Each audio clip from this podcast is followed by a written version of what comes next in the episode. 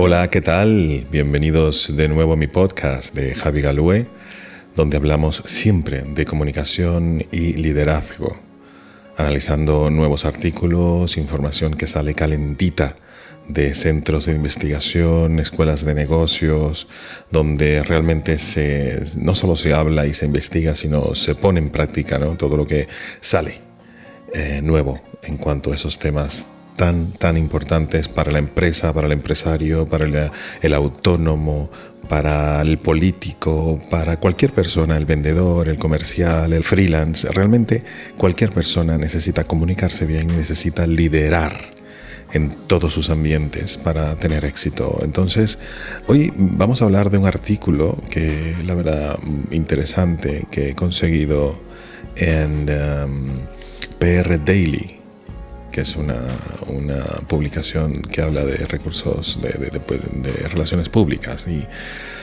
la verdad es que me interesó mucho porque habla de unas de las distracciones en el trabajo y bueno, realmente las numera en ocho, por supuesto hay muchísimas más.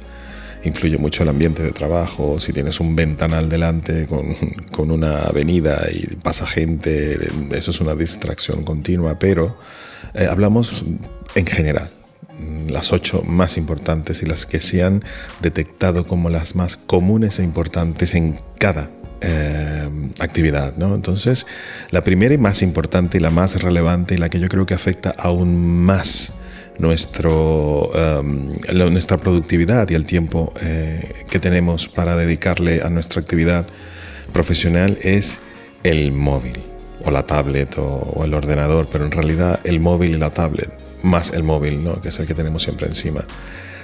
Y eh, dentro del móvil las notificaciones, que a cada rato está el WhatsApp y, el Facebook y todo esto sonando. A veces pues eh, el hecho de no revisarlo también distrae porque sabemos que hay algo allí, que están esperando tal vez una, una respuesta nuestra. Y el hecho ya de saber que está allí pendiente pues es una distracción eh, interna que tenemos.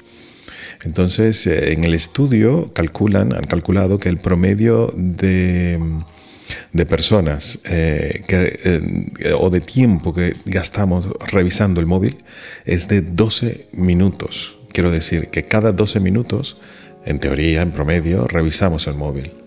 Eso implica parar lo que estamos haciendo, distraer nuestro cerebro. También puede servir de refrescamiento, pero dependiendo de la actividad que llevemos, puede ser eh, realmente una distracción y empezar otra vez desde cero el proceso creativo o la conversación o lo que sea. ¿no?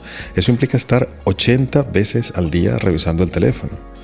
De hecho, en el artículo llaman al móvil The Main Productivity Killer in the Workplace. Quiere decir el peor asesino de la productividad en el lugar de trabajo. Y eh, cada vez es más, cada vez dependemos más del teléfono, cada vez vemos más el teléfono porque tenemos todo allí, todo, la agenda, los amigos, las cosas que vamos a hacer tanto personalmente como en el trabajo, nuestra familia y eso implica pues un apego aún más cercano al aparatito, ¿no? Entonces, hombre, lo ideal sería pues eh, tener un poco más de autocontrol, apagar la mayoría de las notificaciones que no sean cosas urgentes y eso pues nos ayudará mucho a depender y a, y a tener menos eh, atención eh, en el móvil.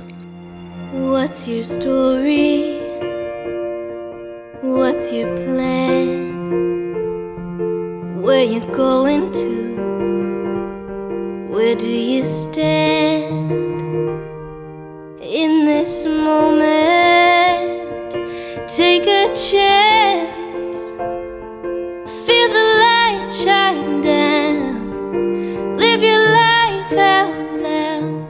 La distracción número dos tiene mucho que ver con el móvil y es Internet. Internet, por supuesto, es sumamente útil. No podemos ya vivir sin Internet, pero eh, ese mismo estudio indica que en promedio invertimos o gastamos, porque Internet puede ser una inversión o un gasto, ¿no? Eh, un día a la semana en Internet, quiere decir un séptimo ¿no? de nuestro tiempo está dedicado a, a, navegar por Internet. Y esto pues, puede ser igualmente como el anterior un descanso, un refrescamiento, una búsqueda de información, pero por supuesto paramos lo que veníamos haciendo, paramos la reunión o, la conversación que teníamos, eh, o ese proceso creativo ¿no? para resolver cosas y eh, luego tenemos que empezar de nuevo. Total que el autocontrol es eh, una de las mejores soluciones para siempre saber eh, o intentar por lo menos conocernos a nosotros mismos y saber hasta dónde llegamos con el consumo ¿no? de tiempo en Internet. La tercera, y esta me parece importante, sobre todo aquí en España, el cotilleo. Eh, ninguno realmente reconocemos que, cotillamos. Eh, yo creo que viene intrínseco dentro del ser humano, pero, hombre, hay cotilleos y cotilleos. Hay una cosa es el hablar de la vida privada de los demás, otra es intentar destruir la reputación de los demás a través del cotilleo y a través de eh, precisamente eh, invertir demasiado tiempo ¿no? en, lo que pasa alrededor de la vida privada de otras personas dentro de la oficina, dentro del tu, donde trabajas. Entonces es importante, por supuesto, como siempre, el autocontrol. Además que el, cotilleo no solamente es el tiempo que consume, sino que puede crear un ambiente muy tóxico, desconfianza entre los compañeros, porque sabes que están cotillando de ti y mañana lo harás tú y pasado mañana te tocará a ti que te lo hagan. Entonces es un gasto realmente innecesario de energía que se puede aprovechar para muchas otras cosas, tanto personales como de productividad dentro de la empresa o dentro de tu ambiente de trabajo. El número cuatro, eh, que no por eso es menos importante que los anteriores, son las reuniones improductivas. El 15% según este estudio de el tiempo que dedicamos en la oficina son para reuniones. Eso sí, no siempre son productivas, no siempre están bien llevadas adelante para que sean realmente las reuniones que necesita la organización para que sean productivas. Entonces, es importante que tengamos en cuenta que las reuniones que se hagan tienen que ser absolutamente necesarias y que solamente vayan las personas indispensables para que la reunión se lleve a efecto. Eso hace que le quitemos menos tiempo a la gente que realmente no tenía que estar en esa reunión y eh, pues es mucho más fácil organizarlas al tener menos cantidad de personas dentro. Las reuniones tienen que tener un propósito claro y objetivo. Vamos para esto y esto es lo que vamos a hablar y de esa manera pues vamos al grano. Es importante y sería lo ideal enviar una con anticipación a toda la gente que va a ir a la reunión un adelanto de los puntos para que la gente se lo prepare, para que la gente sepa de lo que se va a hablar y de esa manera pues eh, la reunión fluya. Eh, la gente entienda mucho mejor lo que sucede, lo que se habla, porque ya previamente se ha enterado de lo que es y posiblemente incluso eh, ha indagado, ha surfeado, ha, ha, entrado en internet para tener un poco más de base ¿no? de los temas que se van a hablar. Es importante siempre tener reglas para la participación y el orden de las eh, reuniones para que sean lo más fluida posible y determinar un principio y un final. Eh, ahora se empieza y determinar un final para que eso no se alargue. Y si quieren seguir eh, conversando, pues fuera de la oficina quedan muchas horas para poder seguir con una reunión si no tiene nada que ver con el tema de la oficina.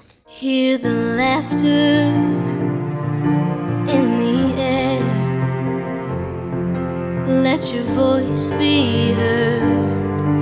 If you dare take the high road to your dreams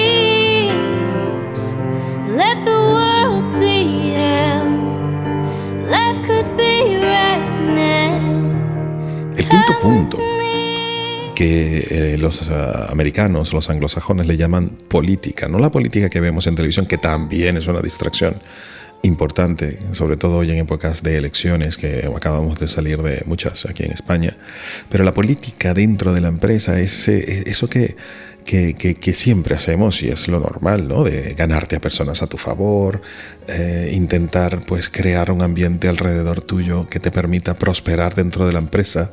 Eso realmente es positivo si lo haces de una manera constructiva, pero muchas veces también eh, se intenta destruir a la persona que compite contigo para tú poder ascender eh, manejar esos hilos de poder ¿no? dentro de la empresa, que a veces parece que solo se hacen en los gobiernos, pero dentro de la empresa, sea de 2, 3, 5, 20, 50 mil empleados, eso ocurre y eso se llama política y relaciones dentro de la empresa. Y en eso se dedica muchísimo tiempo, a veces inconscientemente. Es importante reconocerlo y tener autocontrol, ¿no? tratar siempre de que eso se haga de una manera positiva, constructiva para todos. Parece mentira, pero el número 6 es algo que, bueno, lamentablemente tenemos que hacer todos los humanos, eh, que es comer. Y el hambre, al parecer, es una de las causas también de, que, que, afectan la productividad de una empresa. Porque, a ver, trabajar con hambre o ansiedad de comer de meterte algo en la boca desconcentra y estás eh, viendo algo, haciendo algo, pero pendiente o pensando o oliendo en tu mente, ¿no? Ese café o ese, ese chocolate o esa fruta o esa ensalada o ese pollo, ¿no? Que, eh, o esa carne a la brasa que piensas que te vas a comer luego. Eso parece mentira, pero desconcentra y baja la productividad. Por supuesto que el hecho de, bajar para por el café distrae y la distracción implica comenzar desde cero a veces el proceso productivo. Tener fruta a la mano y, algo que, por supuesto no te, no te llene demasiado y no tenga mucho azúcar o cafeína y estas cosas, pues ayuda muchísimo y te quita la ansiedad del hambre y, la espera eh, ansiosa para que llegue la hora de comer. Eso es importante. El punto número 7 es algo que yo mm, pocas veces cumplo y es el orden y en nuestro caso el desorden. El tener desorden en tu oficina, en tu lugar de trabajo, quita productividad muchísima. Primero porque lo lógico, obvio, no consigues las cosas cuando las necesitas. Eh, a veces ves una montaña de papeles que tienes que revisar o no pero eso parece mentira, pero afecta, afecta tu productividad, afecta ese ánimo por trabajar y por producir, porque ves todo mm, fuera de su sitio, tiene, ves tantas cosas pendientes por hacer, eso realmente te afecta en el orden dentro de tu vida, dentro de la oficina. Y otra que parece mentira, que al parecer se, relaciona con productividad, que sería la número 8, que es el multitasking, que es hacer varias cosas a la vez. Pues resulta que en la mayoría de los casos no es productiva, es lo contrario.